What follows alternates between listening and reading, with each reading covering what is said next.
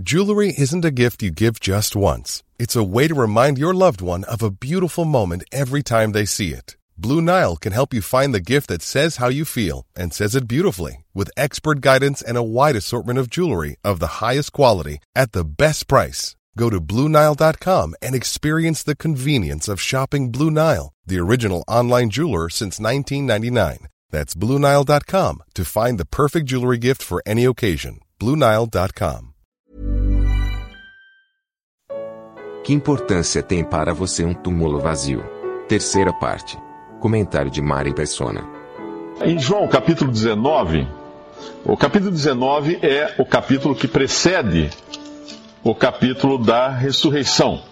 E vamos ver o que João diz aqui. João foi um dos que fugiram, mas não fugiram, porque eles ficaram mais próximo da, da cruz. Ele, junto com Maria, mãe de Jesus, uh, ficaram observando o que estava acontecendo. E quando o soldado furou a lança do cadáver de Jesus, porque ele já estava morto, e é o sangue que saiu do seu lado que purifica os nossos pecados, é o sangue de um morto não é o sangue das chibatadas, não é o sangue dos ferimentos das mãos, nos pés, na cruz, não, é o, não, não são as, as gotas como de sangue que ele suou, transpirou no jardim do, Getsemane antes de ser crucificado. Não, é o sangue de um corpo morto, furado pelo, pela lança do soldado, que efetivamente purifica os nossos, os nossos pecados, nos limpa de todo pecado pela fé. Uh, no capítulo 19, Versículo 34: Contudo, um dos soldados lhe furou o lado com uma lança e logo saiu sangue e água. E aquele que o viu, que viu isso, testificou, e o seu testemunho é verdadeiro, e sabe que é verdade o que diz, para que também vós creiais. João é esse que viu. O que João está falando aqui? Venda o dólar que você vai ganhar dinheiro. Compre ações tal que você vai. É um bom investimento. O que, que João está fazendo? Ele está dando um testemunho. Ele está testemunhando de algo que ele viu e avisando você que agora isso vai fazer uma grande diferença para você. Agora, se a gente seguir para o capítulo 21, no versículo 24, lembre-se de que aquilo foi antes da ressurreição, João testificando o que ele viu acontecer ali na cruz, e agora, depois da ressurreição, capítulo 21, versículo 24. Este é o discípulo que testifica destas coisas e as escreveu, e sabemos que o seu testemunho é verdadeiro. Mais uma vez, testemunho. É em testemunhos que nós vamos crer. E vamos para o capítulo 20 agora, que é efetivamente a passagem da ressurreição de Jesus. Capítulo 20 do Evangelho de João. No primeiro dia da semana, Maria Madalena foi ao sepulcro de madrugada, sendo ainda escuro, e viu a pedra tirada do sepulcro. Esta é a cena. O Senhor foi colocado num sepulcro novo, um pouco antes, no, no, versículo 41 do capítulo 19, havia um outro naquele lugar onde fora crucificado, e no outro um sepulcro novo, em que ainda ninguém havia sido posto. Parece que as coisas na Bíblia são escritas a, a esmo, mas não são. Essa palavra é muito importante. Ninguém ainda tinha sido posto naquele sepulcro. Por quê? Porque no Antigo Testamento, Uh, teve alguém que foi sepultado no sepulcro de. Teve um profeta e ressuscitou, né? É isso que acontece? Tem uma passagem, ele, em contato com os ossos do, do profeta morto, acontece alguma coisa, eu não me lembro bem a passagem agora. Mas esse sepulcro novo não ia dar margem para ninguém dizer, ah, tinha um profeta sepultado ali, ele encostou nos ossos, foi isso então que aconteceu. Não, não ia acontecer. E ainda mais lembrando que as muitas ressurreições que aconteceram ao longo da Bíblia, antes da ressurreição de Jesus, são de pessoas que ressuscitaram com o mesmo corpo, com todos os seus defeitos, e morreram depois. Tanto é que, quando nós vamos olhar, ler aqui que os discípulos entram no sepulcro e veem as, os lençóis, os lençóis dentro do sepulcro, era porque o Senhor tinha saído dos lençóis, ressuscitado. Enquanto quando ele ressuscita Lázaro, o que acontece? Lázaro sai para fora do seu sepulcro, Lázaro ia morrer depois, e é preciso que as pessoas ajudem a desatar Lázaro, porque eles eram enfaixados. Então, uma pessoa uh, ressuscitando, vamos dizer assim, a velha, a moda antiga, né? Ressuscitando para morrer de novo, ele podia até ressuscitar, mas ele precisava ser desamarrado, porque enrolavam todo o corpo num, num sepulcro. É como se hoje você estivesse num caixão e ressuscitasse. O que você vai fazer lá? Você pode até ressuscitar, mas você não vai conseguir sair do caixão. Então é outro tipo de ressurreição aqui. O Senhor ressuscitou com um corpo glorificado, um corpo que é o mesmo que nós vamos ter. Aqueles que creem nele vão ter depois.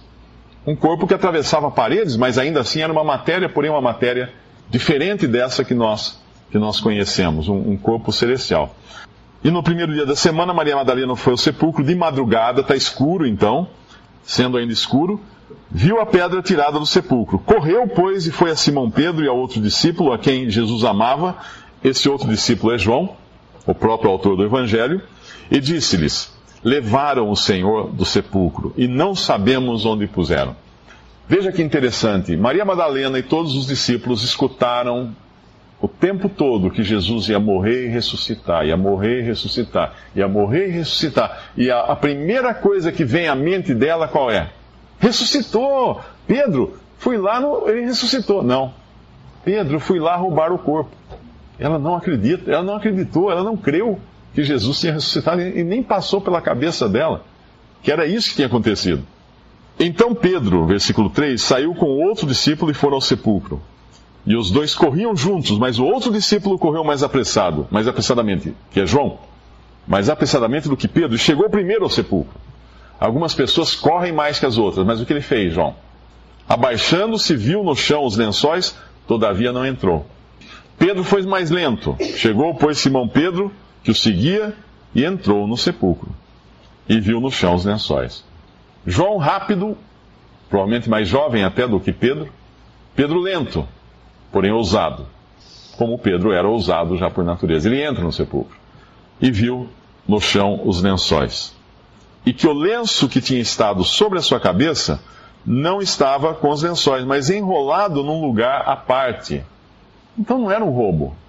Um roubo do corpo teriam arrancado os lençóis, jogado os lençóis fora e carregado o corpo. E quem ia roubar um corpo? A, pior, a última coisa que os judeus queriam era que Jesus ressuscitasse. A última coisa que eles queriam é que Jesus desaparecesse, o corpo desaparecesse. Porque um corpo desaparecido é um problema para quem alegava que ia ressuscitar. Por isso eles colocaram guardas lá durante a noite para que não, uh, para que vigiassem o sepulcro, para ninguém, para os discípulos não roubarem. E os discípulos, obviamente, não roubaram. Eles acham também que foram, foi roubado, mas não foi um roubo. Os, tecidos, os panos estavam em ordem colocados. E versículo 8: Então entrou também o outro discípulo, João, no caso, que chegara primeiro ao sepulcro e viu e creu. Esse caso de João é muito interessante para nós. Por quê? João é a primeira pessoa que crê no ressuscitado. Em toda a história da humanidade, João será a primeira pessoa que creu no ressuscitado. Hoje, qualquer pessoa que crê em Jesus como seu Salvador, ele crê que Jesus morreu e que Jesus ressuscitou. Do mesmo jeito que João. Como o mesmo jeito? Vocês estão vendo esta folha de papel aqui? Vocês acreditam que eu tenho uma folha de papel na minha mão? Vocês acreditam, porque a evidência é a própria folha de papel. Eu pergunto agora: vocês acreditam que eu tenho uma folha de papel na minha mão? Não, Mário. Você não tem folha de papel nenhuma. Estou vendo, não estou vendo, não estou vendo a folha de papel. Então vocês não podem acreditar porque vocês não estão vendo. Esse creu de João é creu no que ele não viu. O não existir o corpo foi o motivo de João crer que Jesus ressuscitou. Hoje, quando nós cremos em Jesus, nós cremos num corpo não encontrado num Jesus que nós não vimos nem morrer e nem ressuscitar. Nós cremos no testemunho desses apóstolos que nos legaram esse testemunho. E alguém aqui já viu Jesus? Não vemos, a não ser com os olhos da fé. E a fé é o quê? É a certeza das coisas que se esperam, a convicção de fatos que nós não vemos. Ah, mas isso também assim não dá. Dá. O dólar subiu. Você está convicto disso e é um fato que você não viu. Mas você acreditou no testemunho, é assim que funciona. Nós cremos no que não vemos. E aqui, João é o primeiro de uma série de milhões de pessoas que viriam a ser salvas por Cristo, crendo naquele que essas pessoas não viram. Quando, quando o Senhor mais adiante vai aparecer depois, efetivamente, eles vão estar todos numa, num, num quarto, num cômodo fechado, com as portas trancadas, com medo dos judeus, todos eles com medo. O que acontece? O Senhor Jesus aparece no meio deles. Paz seja com vocês. Aí não estava lá Tomé. Tomé, o, o, incrédulo Tomé não estava nessa ocasião. Vai numa outra ocasião que o Senhor aparece no meio deles, Tomé está. E ele faz, o que, que, é isso, né? E aí o Senhor fala assim, você não, não, não acredita, Tomé? Põe, põe o dedo no, no, meu lado, põe a mão no seu no meu lado. Dá um, dá um favo de mel para eu comer, dá um peixe, dá um pedaço de peixe para eu comer. Aí Tomé fala, Senhor meu e Deus meu. E o Senhor Jesus fala para ele, porque me viste, Tomé? Creste? Você, me, você creu porque você me viu? Felizes, bem-aventurados serão aqueles que vão crer sem ver. É o privilégio crer sem ver, é o contrário. E quando eu me lembro daquele, daquele, daquela imagem, daquele túmulo vazio, hoje eu entendo mais do que entendia na época. O que me atraía naquilo? É que eu criei sem ver também. Eu cria num Jesus que eu não vi, mas eu crio no testemunho da palavra de Deus, que ele morreu por mim, levou sobre si, sobre o seu corpo, os meus pecados, foi julgado por Deus ali na cruz com um juízo que eu nunca mais vou conhecer. Um juízo que eu nunca vou ter que passar, porque ele foi e morreu no meu lugar. E ressuscitou ao terceiro dia. Ele me substituiu na cruz. Hoje de manhã, nós lemos o, versículo lá em, no, no, Antigo Testamento do, da, dos, dos judeus, dos israelitas no Egito, quando antes, um pouco antes de serem libertos do Egito, que Deus avisa que vai lançar uma praga sobre o, vai, o anjo do Senhor vai passar sobre o Egito, e quando ele passasse, ele ia ferir e matar todos os primogênitos, um em cada casa, cada família ia perder um primogênito, em cada casa ia haver morte. Mas ele avisa: Antes que aconteça isso, corram lá, pegam um cordeiro, pegam um cordeiro sem defeito, matem o cordeiro e fiquem dentro de casa e coloquem sangue na, na, na, nas ombreiras, nos batentes da porta do lado de fora, porque quando eu vir o sangue, quando eu passando vir o sangue, passarei por cima daquela casa. A palavra Páscoa vem de passar por cima. Passarei por cima daquela casa. O que aconteceu no Egito naquela noite? Havia morte em todas as casas sem exceção. A única diferença é que em algumas havia a morte de um substituto, o cordeiro. O sangue de um substituto tinha sido derramado. E nas outras, onde não havia esse sangue, essa morte do substituto, ocorreu a morte, sim, do primogênito. Hoje, aquele que crê em Jesus como seu Salvador, que acredita no testemunho que Deus deu através dos seus apóstolos, da sua morte e ressurreição, tem sobre si, por assim dizer, tem passado no batente do seu coração o sangue do Cordeiro. E Deus, quando olha para mim hoje, ele fala: o Mário já morreu. Já houve morte nesse, na casa desse aqui. Não precisa passar pela morte, pelo juízo, pelo fogo, não. Mas o fulano, ah, não morreu ainda. Não houve morte. Ele vai ter que passar pela morte e pelo juízo eterno. E obviamente nenhum de nós quer isso. Por isso eu deixo aqui um apelo para que aqueles que ainda não têm a certeza da sua salvação eterna, creia agora em Jesus como seu Salvador.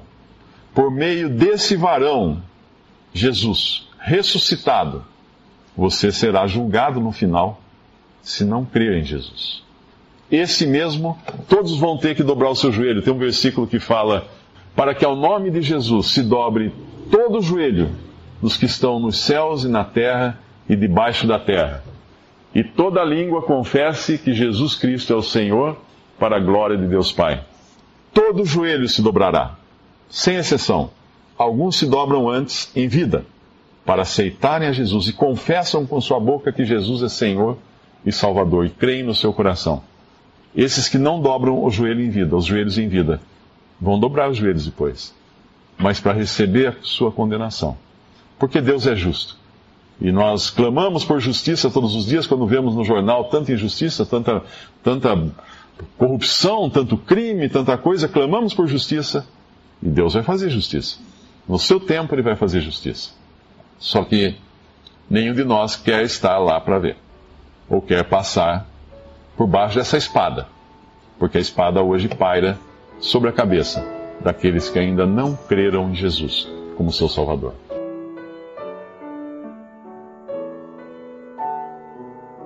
Visite respondi.com.br. Visite também 3minutos.net.